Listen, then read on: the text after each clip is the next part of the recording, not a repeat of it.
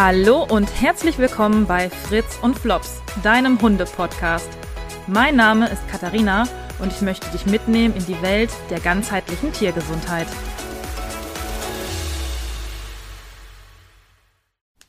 Hallo zu meiner ersten Podcast-Folge, beziehungsweise zur Vorstellung oder zum Trailer, wie auch immer. Äh, ich bin ein bisschen aufgeregt, beziehungsweise ich glaube, aufgeregt kann man es gar nicht nennen. Ich bin eher gespannt, wie es wird. Ähm, denn einige haben es natürlich auch belächelt, als ich gesagt habe, ich möchte gerne einen Podcast machen. Ja, kann ich auch verstehen. Wahrscheinlich ist auch die Frage, oh, warum jetzt noch ein Podcast? Und Podcast gibt es doch genug. Und was will sie denn da erzählen? Und ja, auch Hunde-Podcasts gibt es inzwischen wie Sand am Meer. Braucht man da jetzt noch einen?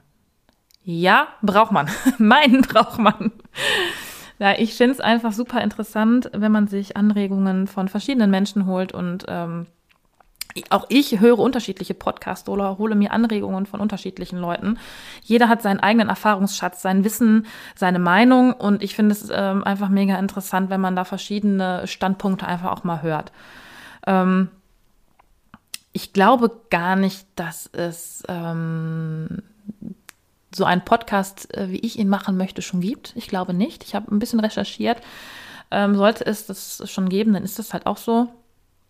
Ähm, ich hoffe einfach, dass ich dir ähm, einige Anregungen oder Tipps mit an die Hand geben kann, die du umsetzen kannst oder interessante Dinge erzählen kannst, kann, die ja für dich äh, und deinen Hund und vor allen Dingen für euer Zusammenleben wichtig sind. Wenn nicht, wenn du sagst, boah, das ist totaler Bullshit, den die da redet, was ist das für ein Quatsch, dann ist das auch okay. Äh, so ist es mir auch schon ergangen. Ich habe auch schon einen Podcast gehört, die ich erst, habe ich gedacht, boah, cool, hörst du mal rein. Und dann habe ich gedacht, ach du hm, Scheiße, was redet die da? Das ist ja Blödsinn. Dann mache ich den aus und gut ist. Ne? Also es ist ja auch gut zu wissen, wenn man weiß, was man nicht will, was man nicht gut findet. Ähm, ich freue mich aber natürlich, wenn du hier was mitnehmen kannst, wenn ich dir ähm, ja, Sachen mit auf den Weg geben kann, die du umsetzen kannst, die interessant sind, dann freue ich mich natürlich umso mehr. Ähm, was erwartet dich hier? Also erstmal von vornherein, ich neige zwar prinzipiell zum Perfektionismus, aber ich habe mir überlegt, ich werde hier nicht jedes Ähm und jeden Versprecher rausschneiden. Äh, ich möchte, dass es authentisch bleibt und ähm, niemand ist perfekt. Mein Podcast wird nicht perfekt sein. Ich ähm, werde das einfach so lassen, wie es dann ist.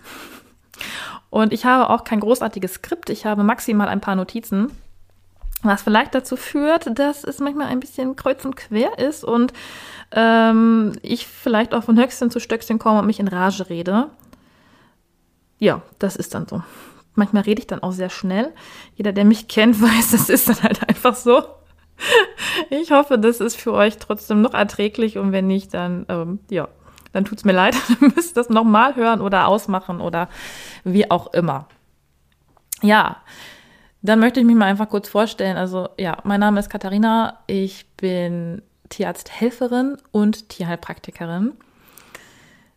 Also es wird hier sehr viel natürlich wirklich um den Aspekt der Tiergesundheit gehen und vor allen Dingen auch dieses Zusammenspiel zwischen Schulmedizin und Naturheilkunde. Ich finde das total wichtig. Ähm, für mich schließt das eine das andere nicht aus. Ich finde es ähm, super, gerade auch bei schwerwiegenden Erkrankungen oder chronischen Geschichten tatsächlich da Hand in Hand zu arbeiten und zusammenzuarbeiten. Deswegen freue ich mich immer super, wenn Tierärzte da offen sind und mit Tierheilpraktikern auch zusammenarbeiten. Ich verstehe auch die Angst der Tierärzte oder die Sorge, dass da irgendwelche Schwurbler sind, die irgendeinen komischen ähm, esoterischen Quatsch machen also ihr werdet merken, ich mache auch viel esoterischen Quatsch, aber äh, ich würde sagen immer noch mit Sinn und Verstand. Also ähm, äh, gerade meine Hauptschwerpunkte klassische Homöopathie und traditionell chinesische Medizin, also natürlich viel Akupunktur, äh, da kann man nicht irgendeinen Quatsch machen. Also da muss man natürlich schon ähm, die Physiologie, die Anatomie eines Hundes, ähm, Anatomie, ähm, Krankheiten, also man muss das schon äh, auch wissen und natürlich auch gerade die Akupunktur selber können, verstehen, sich Akupunkturkonzepte machen. Also da kann man nicht einfach irgendwo irgendwelche Nadeln reinhauen und hoffen, dass es wirkt.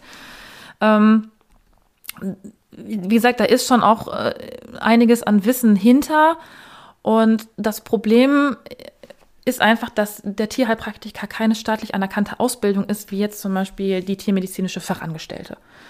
Ähm, das heißt, jeder kann sich einfach selbstständig machen und sagen, so, ich bin jetzt Tierheilpraktikerin. Oder hat einen Wochenendkurs gemacht. Oder, oder, oder. Ähm, deswegen ist es für dich als Tierhalter auch total wichtig, dass wenn du eine Tierheilpraktikerin oder einen Tierheilpraktiker aufsuchst, dass du ein bisschen guckst, wie ist der qualifiziert, was hat der für Ausbildungen, hat der ähm, Ahnung von dem, was er da tut. Selbst dann ist es natürlich keine Garantie dafür, dass es ein vernünftiger Therapeut ist. Und das ist, glaube ich, einfach auch die Angst der Tierärzte, dass da irgendwie was äh, random mit den Tieren gemacht wird, was nicht ähm, ja, sinnig ist. Äh, es gibt da aber, das werde ich dann auch nochmal in der nächsten Folge, da wird es darum gehen, was macht ein Tierheilpraktiker überhaupt. Ähm, da werde ich euch auch nochmal ähm, einiges an die Hand geben, wie man denn einen Tierheilpraktiker findet, der ähm, ja zu dir, zu deinem Hund passt und der auch gut ausgebildet ist. Ja. Ähm, nichtsdestotrotz finde ich äh, Naturheilkunde sehr wichtig. Ähm, gerade halt auch im Zusammenspiel mit äh, Schulmedizin, wie schon erwähnt. Ähm, das ist aber nicht alles, was, was hier in diesem Podcast besprochen werden soll, ähm, weil so ein Hundeleben besteht ja noch aus mehr. Also es sind ja auch nicht alle Hunde krank. Und wir wollen ja, dass unsere Hunde gesund bleiben. Und da spielt natürlich auch die Lebensumstände eine Rolle. Ähm, wie ist die Familie aufgestellt? Wie wohnt der Hund? Wo wohnt der Hund? Wie wird er ausgelastet? Gerade auch in der traditionell chinesischen Medizin auf den Menschen bezogen ist ja Bewegung, also beziehungsweise Qigong, eine der fünf Säulen. Das kann man jetzt aufs Tier natürlich nicht, so ein Tier kann keinen Qigong machen. Aber man kann das so ein bisschen mit adäquater Bewegung umsetzen. Und da gibt es natürlich dann auch wieder äh, rassetypische ähm, Komponenten zu beachten. Nicht jeder Hund hat die gleichen Ansprüche an geistiger und körperlicher Auslastung. Ähm, Ernährung ist ein sehr, sehr großer Bereich. Ähm, und ich glaube, auch ein sehr heikles Thema, weil es sehr emotional behaftet ist. Natürlich will jeder seinen Hund richtig ernähren und niemand möchte Fehler machen, aber jeder hat auch seine eigenen Ansprüche an ähm, äh, ja, Handhabung, Einfachheit, natürlich auch ähm, an finanziellen Mitteln. Und ich berate meine Kunden zum Beispiel sehr individuell ähm, ich sage nicht, du musst das und das machen oder du musst das und das machen oder du musst barfen. Ähm, da jeder andere Ansprüche hat, jeder Hund hat andere Ansprüche. Und ich möchte einfach, dass das für alle einfach wird. Also ich bin auch Mensch, das muss immer alles sehr einfach sein. es muss nicht hochkompliziert sein. Ähm, und mache das sehr, sehr individuell.